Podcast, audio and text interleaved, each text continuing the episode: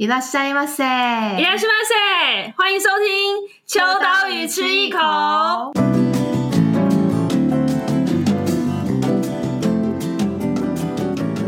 嗨，大家好，我是伊娃，我是 Joy。我们今天在一个很特别的地方，虽然大家都看不到，而且我们今天有。酒精作伴，就是 未满十八岁请勿饮酒，以及酒后开车。好，开车不喝酒，喝酒不开车。如果你现在在听 Podcast，就没有这个疑虑。这样，就是你开车边听的话，就没有这个疑虑。我们今天就是比较特别啦，我们就有点犹豫，说要在哪里跟大家分享这一个主题。但是我们后来选定了，我们在员工旅行的时候来跟大家分享这个题目，就是一个员工旅行晚上回住宿的地方，然后老板不放过我们要要工作的一个这个。所以今天大家可能会听到一些杂音，比如说吃饼干的声音，或者是一些远方的声音，就是可能会有一些我们的伙伴。但今天先跟大家简单介绍一下，我们参与今天录音的人有哪一些好了。就是除了我，就是 Eva 跟 Joey 之外，其实今天因为是要跟大家分享我们最新刊又诞生了耶！Yeah!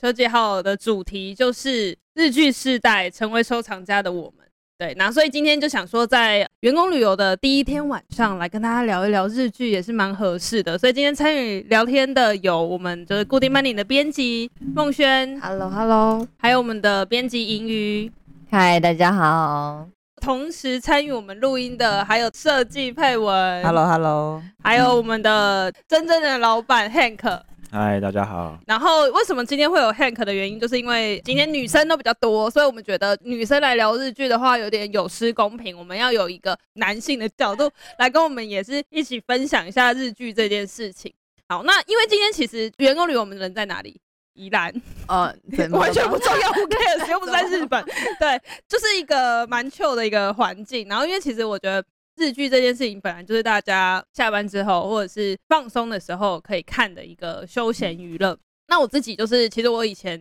好先跟大家分享哈，我以前是打死都不看韩剧的。我先自己自首，我的韩剧启蒙是张维忠，对，就是大家知道那个作家张维忠，因为我们在有一期 B 级美食的时候到日本采访了张维忠，然后在采访了很好吃的日本的 B 级美食，然后那个录音笔一关，他竟跟我聊一些韩剧，就是。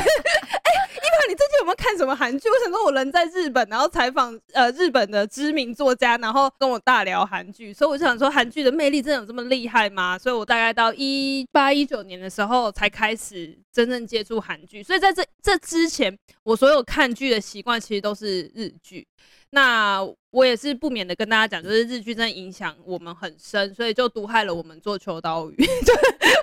我自己说，我真的确是看了日剧之后才会比较。更认识日本，然后也更想要贴近日本文化，所以其实很多人对于日本的起源，我相信很多文化都是可能看美剧比较多的人，他可能对于美式文化就会有很高的兴趣。那如果对于韩国文化很有兴趣，可能他对韩剧就是比较熟悉。那有一派人呢，其实就是对日剧比较有感的，久而久之，他就会想要去了解里面的饮食文化。服装、人文，甚至职场，这些其实都是来自于剧中大家的认知。那我觉得比较有趣的一个点是，可能对我们来讲，在对日剧的认识，其实我们在开麦之前就有聊到说，大部分最黄金的时代，其实都是九零零零开始的那一波。就东京爱情故事啊，就是这一类长假啊这一类的日剧，是引进台湾之后是最盛行。哎，跟各位现在年纪大概二十出头岁的呃年轻听众们说说，就那个时候就不亚于韩剧啦。就是现在大家觉得有游戏很红，但是其实当时的日剧是真的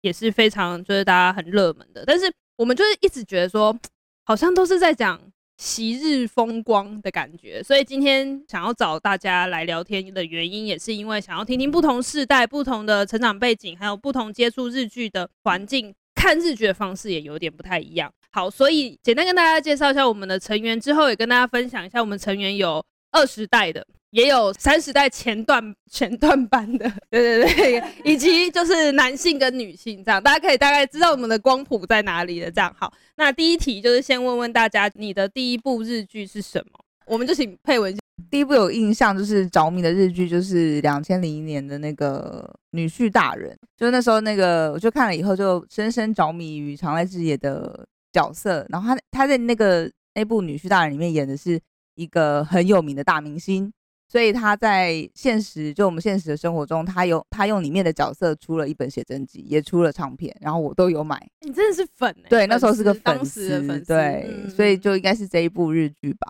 嗯，我觉得最有印象，让我变成 Tokyo 的粉丝。对对，我觉得当时的脉络大概都是都是这样子，而且其实我觉得那个时候的呃几乎啦日剧最主要的几个大的重点都是，就是来自杰尼斯的当红偶像，比如说长濑智也就 Tokyo 主唱嘛，然后呃比如说几个比较重要的，比如说像木村啊，大家都闭着眼睛都会讲，或者是当然还有比如说我的前夫唐本刚 之类的。我以为我的前夫是一部日剧的名字，想说哦，好像真的蛮像一部像韩剧，对韩剧《我的前夫》。对，就是我的意思是说，很多剧其实都是那个时候最当红的偶像，其实就跟现在的模式很像。那我觉得也是透过这个方式，大家可能会去认识日本的明星的一个管道。好，那再来，我想问一下乔宇，你的第一部日剧是什么？我的第一部应该是《恶作剧之吻》哦，我也是中文台播的。我跟你讲，以前真的都是在电视台播。我跟你讲，现在都是在呃，现在的韩剧之所以会有这么大的回响，其实。很大一个原因是串流平台嘛，嗯、那因为以前都是在电视台上看，所以我觉得那个走红的氛围其实不太一样的。因为你家可能没有第四台，或者是说你那个时段妈妈不给你看电视，嗯、就是 just like me，嗨妈，就是 又要跟妈妈打招呼，我妈都禁止我看电视，所以就是有一些不同样的收视习惯，就会影响到它走红的程度。好，来你的会是中文台的恶作剧之吻。柏原崇嘛，博元崇啊，那时候也是看了那个，然后迷上博元崇去买他的专辑。然后他那时候演的那个角色，完了忘记名字了。总之他那个角色的个性就是完全是我的理想型。你的理想型就拽拽的，很拽，然后很酷，都不理，高高瘦瘦帅帅。对，一个那个时候几岁？被虐感。那时候国一吧，国中国中。所以你国中就已经设定了，因为你后来人生当中追求的好像就是这样。对。这是影响很深，欸，但我现在已经变了，我已经长大了。哦，你长大了，我不喜欢这样的男子了。但当时，当时，当时，对，整整个青青少年的青春时期都喜欢这种，就是被虐的这种倾向。哎，欸，所以第一步真的很重要，欸，哎，哦，那可能不是国一，或是小，可能是小六之类的。好，那接下来我们要跳一个年轻的二十代代表。我的第一部日剧是跟爸妈一起看的《东京爱情故事》，对，最年轻，然后讲一个最最老的。那时候真的很小，国小的时候，所以其实没怎么看懂。但是就是对主题曲，就像片头曲一下去的感觉，然后还有那个 女主角铃木保奈美演的丽香，那时候笑起来真的太漂亮了，就对这件事情很有印象。然后我记得那时候我妈就一直跟我说，就是哦，她很讨厌女二号，然后就是一个扰乱别人感情的女子。然后也觉得女主角很讨厌，因为她觉得女主角就是一个怪妹这样。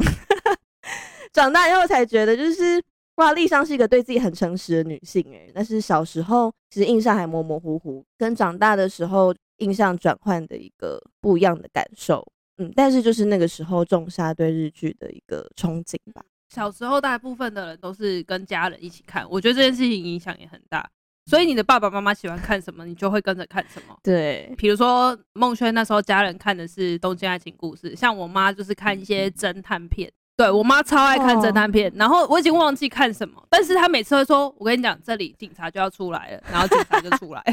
然后里面比如说那个主角都一定会穿风衣，然后我妈说：“我跟你讲，这个一定是一定是主角，就是他一定是侦探。”然后就就真的是，然后我想说，祖父们就是蛮闲的。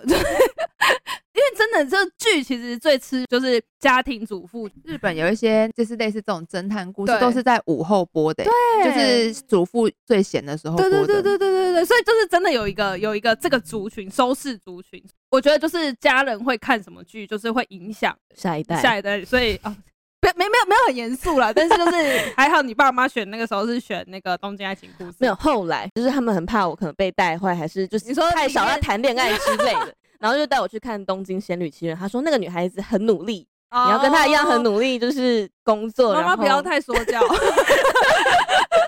就是大概是这样的一个过程。对，好，那接下来我们来问一下银鱼好了。其实我最后讲也是也是比较正确啊，因为我的启蒙非常非常之晚，我大概是大学二三年级。的时候才看的。那你前面人生都在做什么事情？就是我真的不知道我在干嘛。前面是在看？你有看剧吗？因为我好像都看卡通，什么樱桃小丸子啊，然后名侦探柯南。我你忘了上次我还讲出小叮当。所以你是看动画版，动画派的，对对对，嗯、长大之后才开始入坑日剧这样子。然后也是因为当时大学同学，就身边很多人都很爱看日剧，然后就跟我讨论，然后我都没有办法跟他们产生共鸣，就想说好吧，那我就下定决心来看日剧，然后顺便学日文。然后第一部就是那个阿拉西，然后樱井想主演的推理要在晚餐后。但是那时候就整个就是掉进去，嗯、跟配文有点像，就是完全成为阿拉西的粉丝这样子。嗯嗯、然后我我觉得他们真的很会很会经营，嗯，因为就像刚刚大家讲的，就是我们如果看了之后，就会想要去知道他们是出身哪个团体，嗯、然后就哎、欸，原来他们也会唱歌，然后哦还会演别的戏，然后你就会整个一个连带效应，不管他好不好看，嗯、我觉得那时候就是已经着迷到说。只要有人出现，你就会想要追那部，即使他真的没有故事那么好看，对，但是你还是会想说没关系，我要把它看到最后，就是想要看明星在里面的那个感觉。对对对。题外话，殷景祥跟我生日同月同日，没有人在意。好，OK，记起来了，粉丝粉丝粉丝，一月一月二十六，二十五二十五，不好意思。破梗，破梗，好，OK，那那呃，在场唯一的男性代表就是 Hank，你的第一部日剧是什么？我第一部日剧当然就是《Hero》。你确定你的第一部是《Hero》吗？但小时候有可能真是看未来日本台很多日剧，可能真的是记不得片名。但就小时候看的，那应该说最有印象的话，就是自己有印象的话，当然就是《Hero》。后来只要有木村，只要是木村演的，就是必看嘛，就是一定。我我我这我这边可以爆一个料，就是 Hank 高中时期是木村粉丝。你知道有一派的潮会走向潮流派的男生，就是很着迷木村啊、蛙总洋介啊这种，就是比较有性格派。哦，我这边所以就被高中同学带坏的感觉。对对对对对。然后呃，我要插播一件事情，就是我觉得韩剧里面的男性都是很漂亮，不是漂亮，就是很精致。可是日剧里面的男星，就是他有呃一些颓废的啊，然后有一些当然有美男呐、啊，但是就是会有各种形态或者是各种个性。那日剧里面真的最经典代表就是木村拓哉嘛。那你高中的时候大概是两千，如果是二零零，我现在马上查，二零零一哦，差不多差不多。最早最早最早 Hero 一的时候，对对对，那个时候其实啊不夸他那时候还男二嘞，对，他还男男二，而且那时候他每一出场我就觉得 啊，对，那个时候木村也是胶原蛋白跟脸都很崩的时候，哎，那我才怀疑他现在有打一下，就是现在那个崩法有点不太合理，但是那个时候的木村拓哉带来的效应，其实会让某一派的男生开始去认识所谓的潮流或者是服装。然后其实真的蛮多，你就会知道说，这个人以前一定喜欢过木村，就是他喜欢的东西，或者是那个不是一个风气短暂的，因为其实大家都知道，Hero 他带起的就是那个橘色外套，就 Ape 的外套嘛，对对，Ape 的外套。然后其实现在很多剧都想要仿效这个效应，就是某一出戏带动某一个单品，比如说 Hero 的那个 App 的外套。然后最近有一部叫做《亚瑟检察官》，对对对，就是那个法官版的 Hero。对对对，然后他其实里面也有背一些包包，你就会知道，型的包包，对，他很想要带动某一个品牌的这个感觉，其实很强烈。但是现在有一点难再刮起那个旋风。可是当年两千零一年的时候，真的因为是日本潮流最当红的时代，对，所以一定。我想问一下，就是因为 Hank 就是完全经历那个时期，然后 Hero 那个时候，你们高中同学就是那个氛围是男生就是都会去追那些东西。对，就是我有一个朋友非常厉害，就是他基本上在 Hero 里面所有的服装，基本上全部都买过。这个真的很夸张，这个羽绒外套，然后到格子衬衫跟牛仔裤，然后 Red Wing 的靴子，基本上全套啊，基本上都有收过。我也有看过，真的蛮帅。你有你有收吗？你有收吗？我没有收啊，我有试穿，我有试穿 过了，我有试穿。好，那我我想问一下，就是你可以大概给我们形容一下它的价格吗？那时候 Ape 羽绒外套应该台币应该要十万到二十万台币啊！你说台币那件外套台币十万。我如果没记错的话，因为那个很少啊，那件很少，而且那件橘色羽绒外套是真皮哦，真正的哦，是真正的，不是那个，哦、不是盗版的，不是橘色很像塑胶袋的材质。对对对对，那个好像是好像是皮革的。Oh my god！而且那时候因为木村当红，所以他只要穿过的衣服，那时候是价格是炒作的非常高。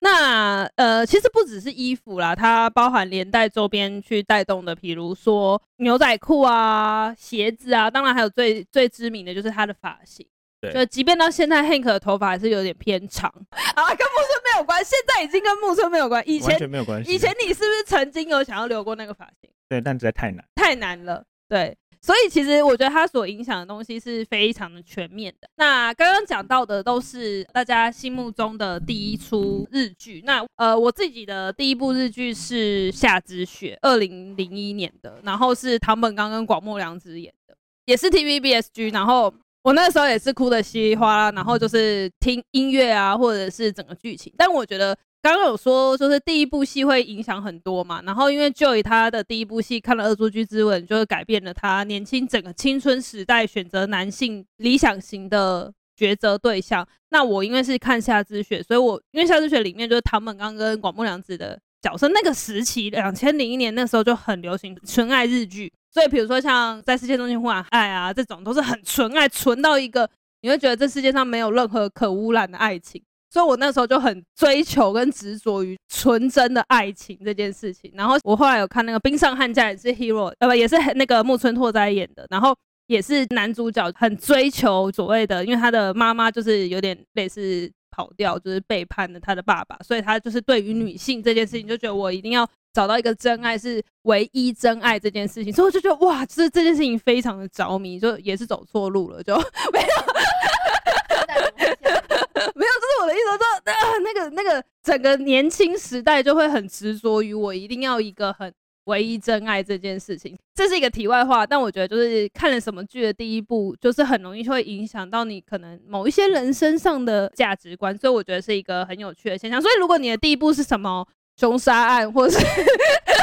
推理啊，或者什么，可能就有不一样。可是我以前也有看金田一，我也超爱金田一。我看的是哦，他们刚跟松本润的版本，我都有看。对对对对对，我我也是最爱堂本刚的版本。对，所以我觉得就是这是开玩笑的啦。但是我觉得，如果你是青春期年轻时候看的，一定多多少少会影响你对于看待这个世界的方式。所以我觉得是很妙的一件事情。那今天跟大家聊到说第一部的日剧，那我可能也想问问大家，就是。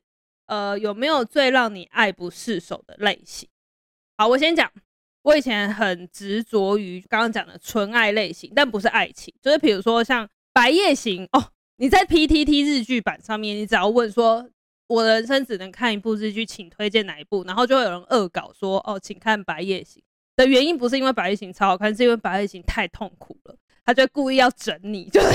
要告诉你说最值得看的那一部就是《白夜行》这样，因为《白夜行》是。大家最近很红的那个 A V 帝王男主角是山田孝之。山田孝之以前可不是这个形象，他以前是纯爱教，就是纯爱系的都是他来演。所以像《白夜行》啊，《世界中心呼喊爱》都是他演。然后我就很着迷于这种唯一真爱的男性。对，我觉得那个以前的类型是这样。可是随着年纪增长之后，我就开始喜欢看一些有一些可能是剧情是推理的，或者是说他有一些意涵在里面。那我自己最喜欢的，其实后来再回去想，我喜欢有一些特别包装的，例如说《漂流教室》，我不知道大家知不知道，一部漫画改编的日剧，然后它其实就是一个寓意蛮深远，然后它其实是漫画改编嘛，所以它其实有一些不可被影像化的东西，它去做出了影像化，所以我觉得这种类型的日剧是我还蛮希望可以去看到不一样的呈现。对，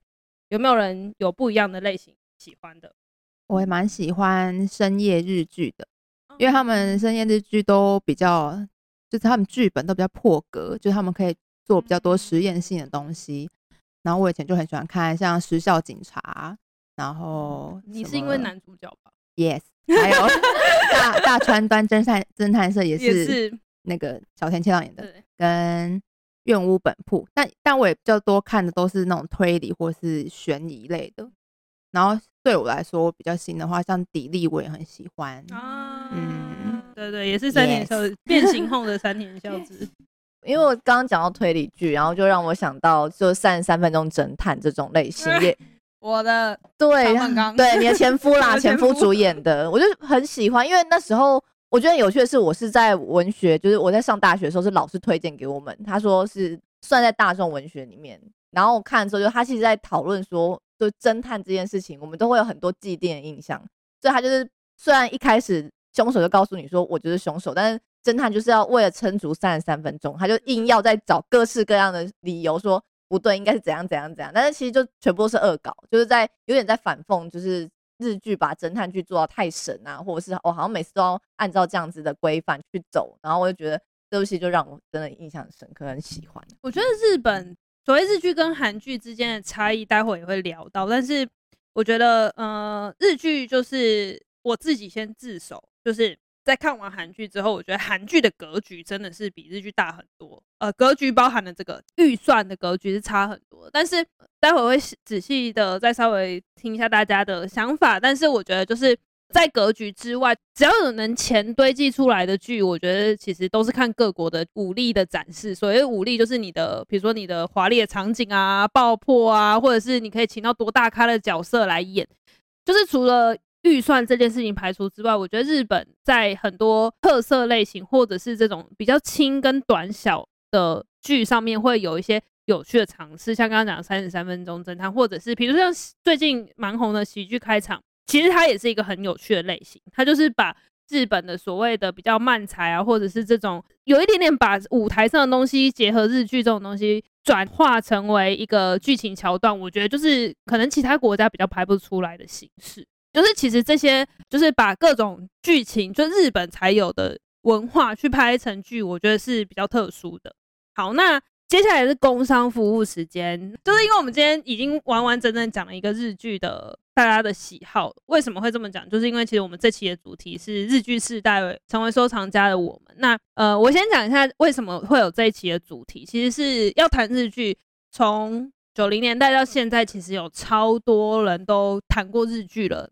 然后每个人都有他自己喜欢，像我们刚刚也讲过很多自己喜欢的日剧，所以我觉得要去分析日剧，或者是要讲日剧的爱，我觉得永远是讲不完的。但是我觉得，呃，我们之所以想要做这一期，成为收藏家的我们，就是希望可以让大家聊一聊，是我们在日剧里面看到的东西，我们也想要变成它，或者是我们也想要把这个东西把它带到我们的现实生活中，所以我们才会提到说，比如说像。布屋就是房子里面的格局啊，或者是说想要，就像刚刚 Hank 也想要买一个十万块，但是没有买买得下的那个 App 的外套啊，或者是说其实你会想要跟日剧里面一样拥有他的生活品质，或者是他的穿衣风格。所以我觉得日剧真的迷人的地方是，我们因为看了某一个书剧受到影响，然后把它落实到我们自己生活当中，我们就变成某一个不一样的自己了。所以我们想要讲的是日剧之后的那些。变成日剧里面成为收藏家的那个自己，所以我觉得这件事情是很特别的。那我今天就想要请编辑们来分享一下自己最喜欢这次的一个单元。好，我这一次这一期要推给大家的就是布屋，刚刚怡华有提到的布屋这个单元。那嗯、相信大家在看剧的时候，一定都曾经想过，就是哎、哇，好想住在这样的家里哦。那哇，这边怎么会有这样的设计巧思呢？这相信就是许多日剧粉丝们在看剧的时候一定会出现的心情。那这期我们就从另外一个角度去回应这个好奇，不只是剧本或是演员去演活了日剧世界，其实日剧里头的空间规划、格局或是居家布置，其实都有它的关键点，是可以 highlight 出角色的生命、个性、渴望，甚至整个时代氛围的。而这些透过这次我们邀请到插画家柯柯，他专业的透视还原，以及台日的日剧空间观察家不藏私的剖析。其实每个人，我们只要能够抓到空间的关键，凡人也可以跟日剧里的男男女女，然后爱情、亲情、古代、现代一起重现，然后也重新发现日剧里的秘密。这是我这一期首先想要推荐给大家，就是。开门就会看到的布屋这个单元，而且我必须要跟大家分享一下，我先稍微剧透一下，我超不想剧透的。我想不是，我想剧透的是有哪几出。好，我是想讲，就是你要自己来看，你要自己来看。我跟你讲，但是我我必须吓吓大家，真的很厉害，因为我我那部我们看过之后，包含就是设计这边也看过之后，就是哇，真吓到不行，因为真的太厉害了。比如说，我们有去把仁一的家。全部透视图，然后你就可以看得到他在哪里工作，或者他在哪里住，怎么住，然后怎么走那个走廊啊，或什么的。大家自己看，自己看，我不想讲太多，因为真的太精致了。其实你看剧的时候，只有看到一个局部、局部、局部，可是我们把它整个家画出来，嗯、所以你可以好像仿佛进到那个家里面，真的是仿佛进到那个家里面。然后因为是透视，所以你真的可以看到每一个细节，而且细节是非常细的。比如说，也有最近也有最新一部的《派遣女一》，我们有画。然后包含，比如说像长假这种，就是非常经典的。我只透露这个，你可以在里面，你可以从透视图里面看到钢琴的位置，哦，木村拓哉弹的钢琴的那个位置在哪里，以及你可以去看得到说，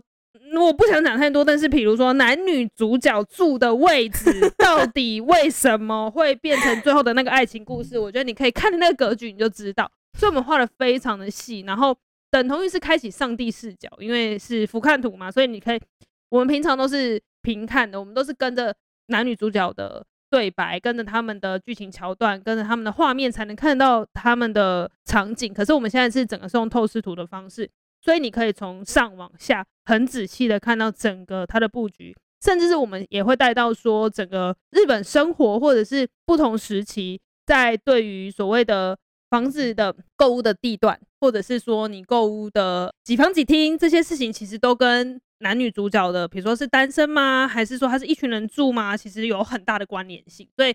大家可以自己去好好挖掘，非常值得你反复再拿出来看。好，微微剧透，我真的觉得这是真情，必须要收藏，必须要。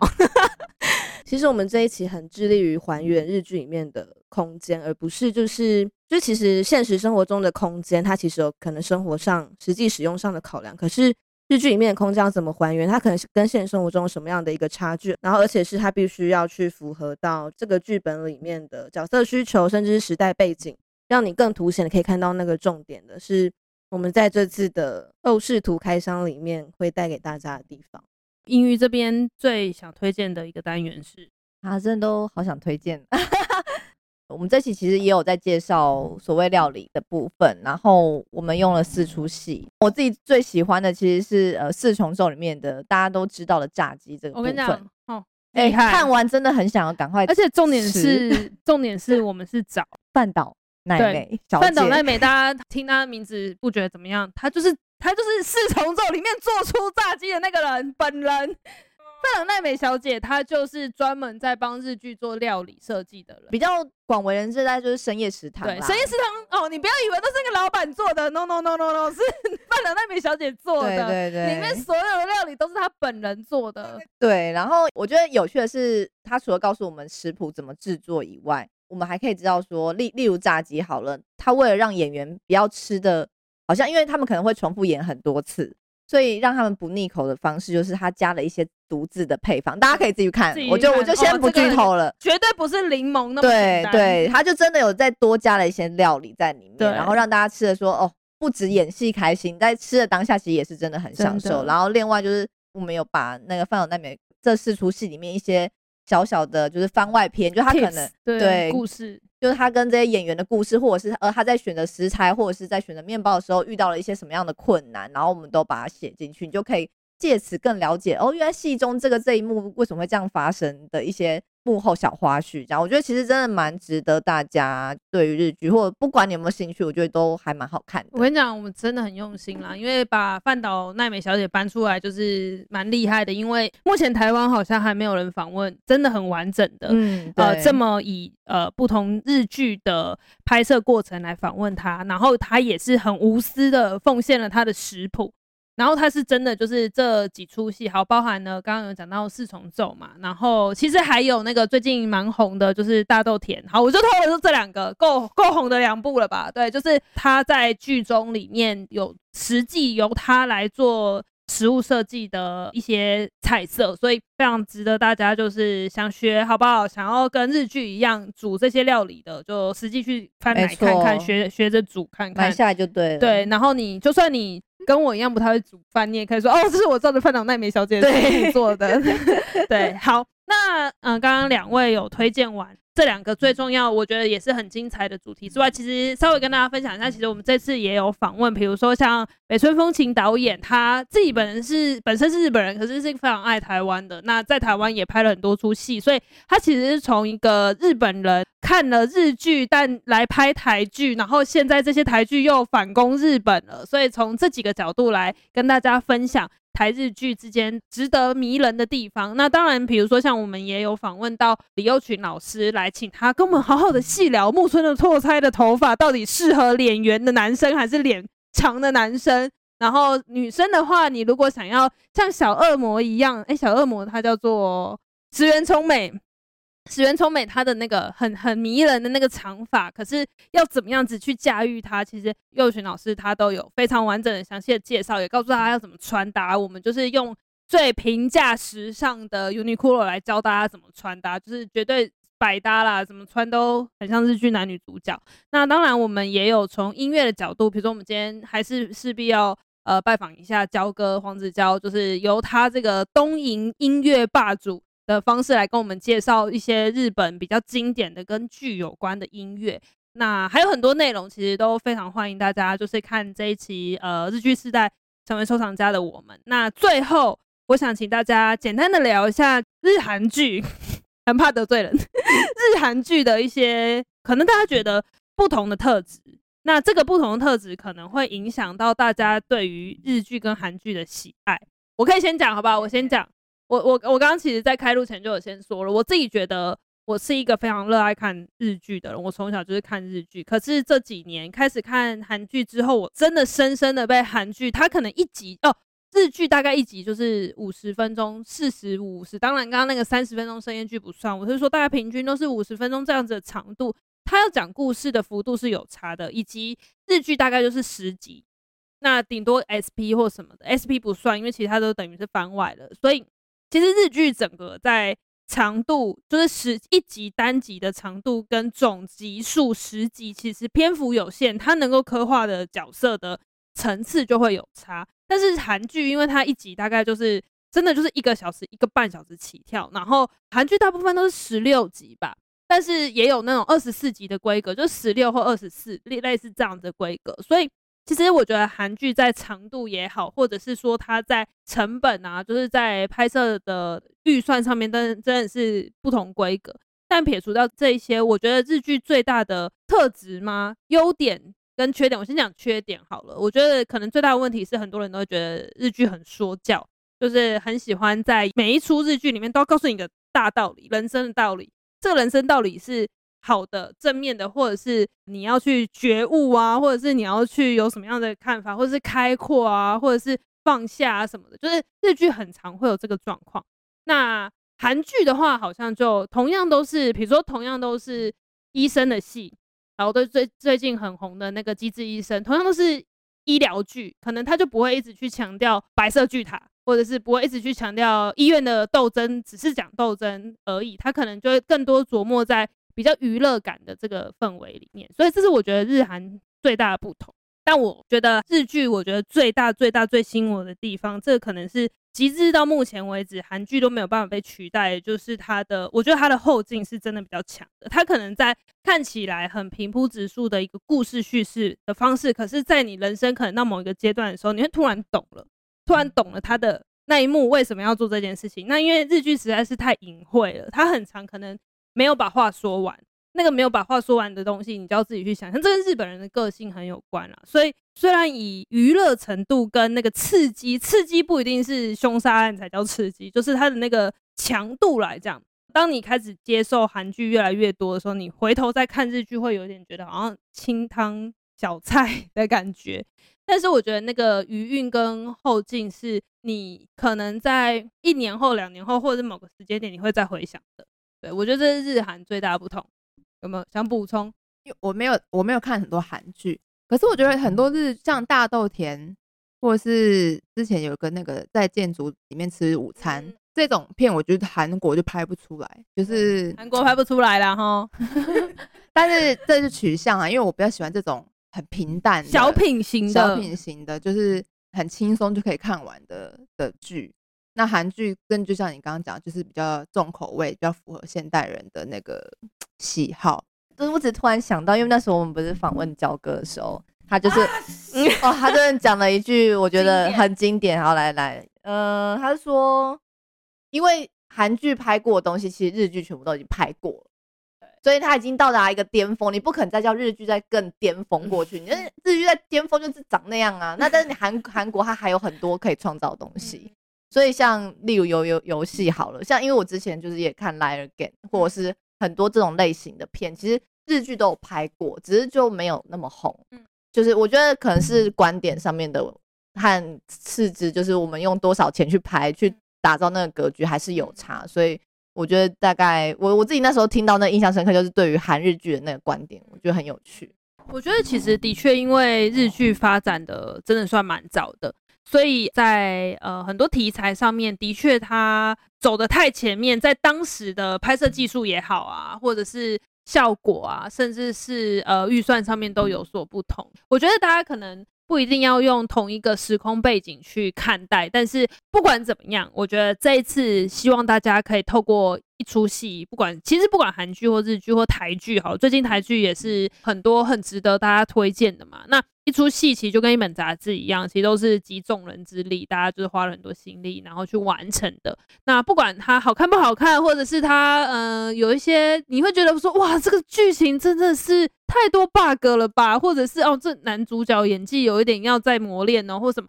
不管有多少的努力空间，可是我觉得可以试着从一出戏里面看到一些。呃，你值得去把它留下的东西，那也就是我们这一次想说，以成为收藏家的我们这个角度去重新诠释我们所看过的不同日剧，然后也很希望今天大家透过这一集可以试着再去看一出很棒的日剧。那最后我跟大家分享一下，因为我们前几天有在 IG 上面请大家跟我们分享你最喜欢的日剧，其实我这边快速念一下啊，九十九趴行进也是很多人推的。对，松本润九十九点九趴，然后比如说重重版出来啊，像这种讲出版社的，其实也是很有趣。交响情人梦也是很多人推，就是所谓的把交响乐跟爱情结合在一起的剧，也是很特别的题材。然后比如说哦，东纳特训班啊，或者是打扮的恋爱是有理由，最近的，或者是哦，大家都很耳熟能详的宽松世代，其实就是去讲一个世代的世代问题。我觉得这件事情也是日本很擅长的。那还有午餐女王啊，或者是说昨日的美食哦，这边也有人留女婿大人长假四重奏，无法成为野兽的我们，王牌大律师也是很赞，然后零秒出手好不好？迪丽也有，然后我家的故事有人也有推，哦，所以改造野猪妹很多，所以其实我觉得呃日剧是可以引起大家的共鸣，然后也可以透过一出剧一出剧。这个可以不用剪，可以透过一出剧，就是记忆某个时期的自己。然后也希望今天，呃，这一集我们员工旅游所特别录制的这一集，可以陪伴大家。对，晚安，我要睡。晚安，也十二点半了，今晚晚上十二点半了。希望大家，不管你是早安、午安、晚安，都可以 有一出好的剧陪你度过美好的一天。谢谢大家，谢谢。